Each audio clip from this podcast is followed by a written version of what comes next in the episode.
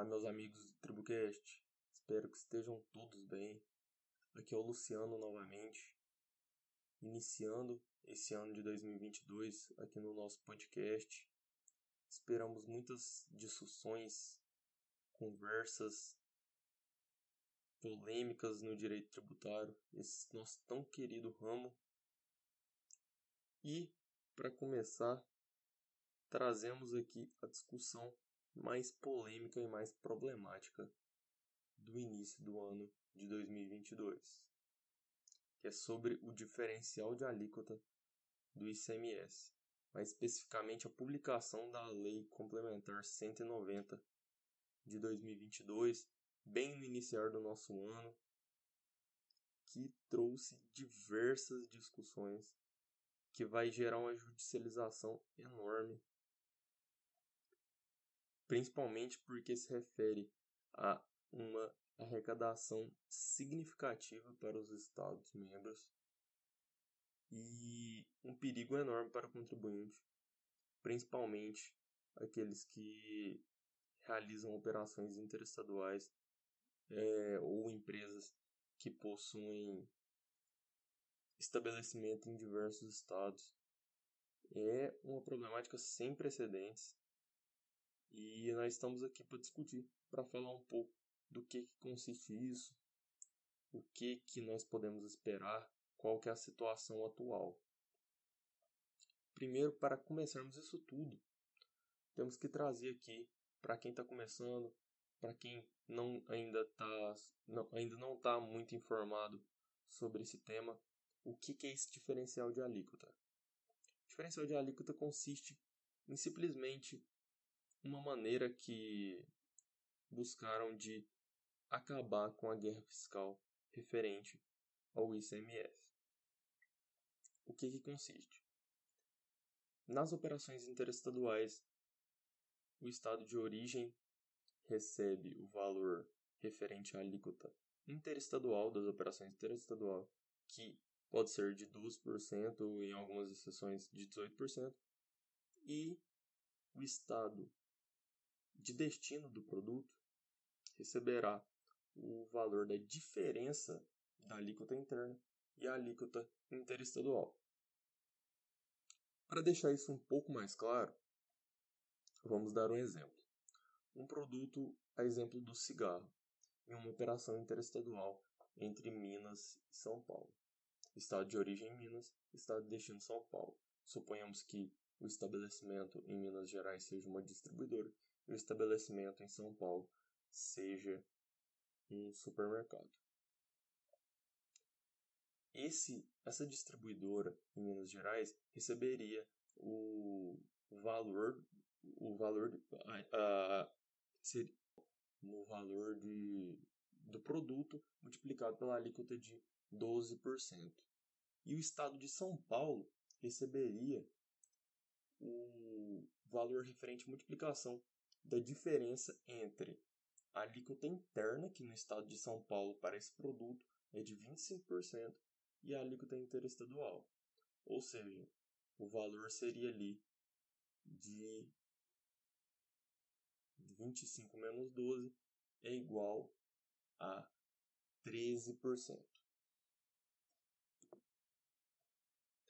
Importante falar também que essa cobrança do DIFAL estava autorizado até o ano de 2021, sem a via legislativa.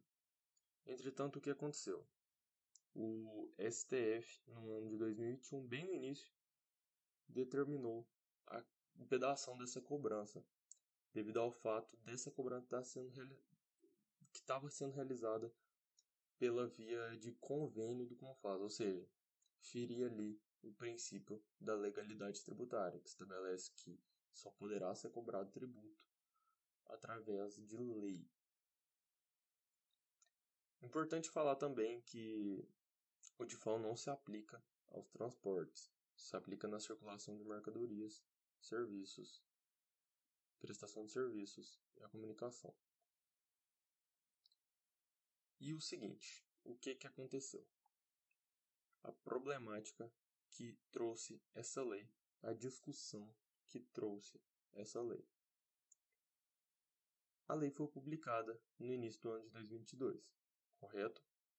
Em tese, essa lei seria válida apenas no ano de 2023 pelo fato de haver o princípio da anterioridade anual, que estabelece que o tributo não pode ser cobrado no mesmo ano em que for publicada a lei.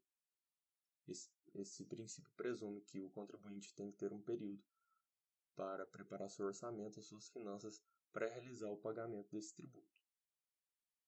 Além disso, nós temos também o princípio da anterioridade nonagesmal, que estabelece que, mesmo que seja em outro ano, tem que ter um período de 90 dias. Então, mesmo se essa lei fosse publicada no ano de 2021, deveria esperar a quarentena de 90 dias.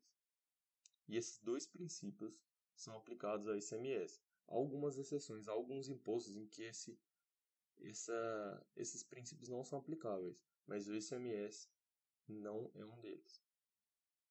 E é nesse argumento que os contribuintes devem buscar a vedação da cobrança. E é o argumento que está sendo trazido desde agora pelos juristas que entendem pela justiça, que entendem que não deve ser cobrado esse diferencial de alíquota pela via legislativa este ano, baseado nessa lei complementar. Entretanto, o que acontece?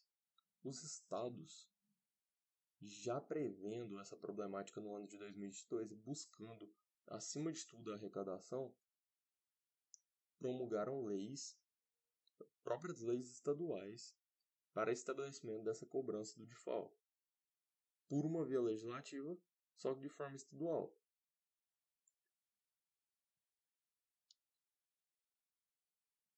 Além de que vão argumentar que não se está estabelecendo uma instituição de um tributo através de nova lei, que esse tributo já era cobrado, que o contribuinte já teve uma preparação financeira para arcar com esse tributo. E é esse entendimento que vai chegar aos tribunais superiores, vai chegar ao CARF para realizar essa cobrança. Uma opinião pessoal e baseado nos entendimentos dos tribunais que vem andando, o STF não vai deixar passar ileso essa cobrança, porque é o seguinte: o, STF vem numa onda de decisões contra o contribuinte, infelizmente. E nesse momento de pandemia, em que os estados perderam arrecadação e a economia está diminuindo. O STF não deixará passar ileso. Então, imagina-se que pelo menos os estados em que promulgaram a lei em 2021 vão poder cobrar esse ICMS, esse diferencial de alíquota de ICMS. Além disso, pode ser possível ainda de não entenderem pela anterioridade anual, entenderem apenas pela anterioridade nonagesmal. Talvez uma medida que causaria menos revolta. Entretanto, já há argumento para combater essa cobrança através de lei estadual, baseado no recurso extraordinário 1.221.330, que foi julgado assim pela STF, que lei estadual antes de lei de complementar não é inconstitucional, mas tem a vigência postergada à lei federal, ou seja, aquela lei estadual só valeria depois da lei complementar. Esse já foi um precedente do STF que pode ser facilmente utilizado para afastar essa cobrança do default. E qual que é essa problemática? E qual que é essa que, que isso pode acarretar ao contribuinte? Toda essa discussão, toda essa essa polêmica que está surgindo referente a esse diferencial de alíquota. Pode causar vários problemas de logística, apreensão de mercadorias, vai ser dificultado através das barreiras.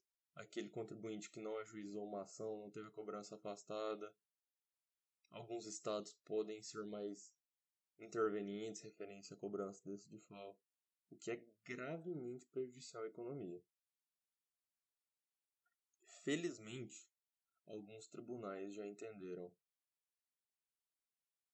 que a cobrança desse default tem que, ser, tem que ter sido afastada.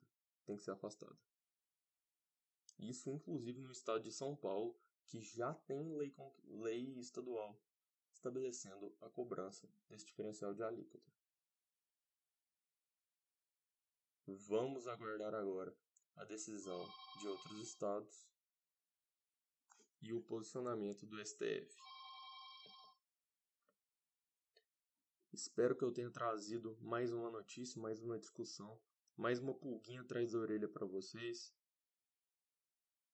E nos ouvimos, nos vemos, conversamos semana que vem sobre uma nova problemática ou até mesmo a discussão e complementação sobre essa. agradeço a todos, muito obrigado, um abraço a todos.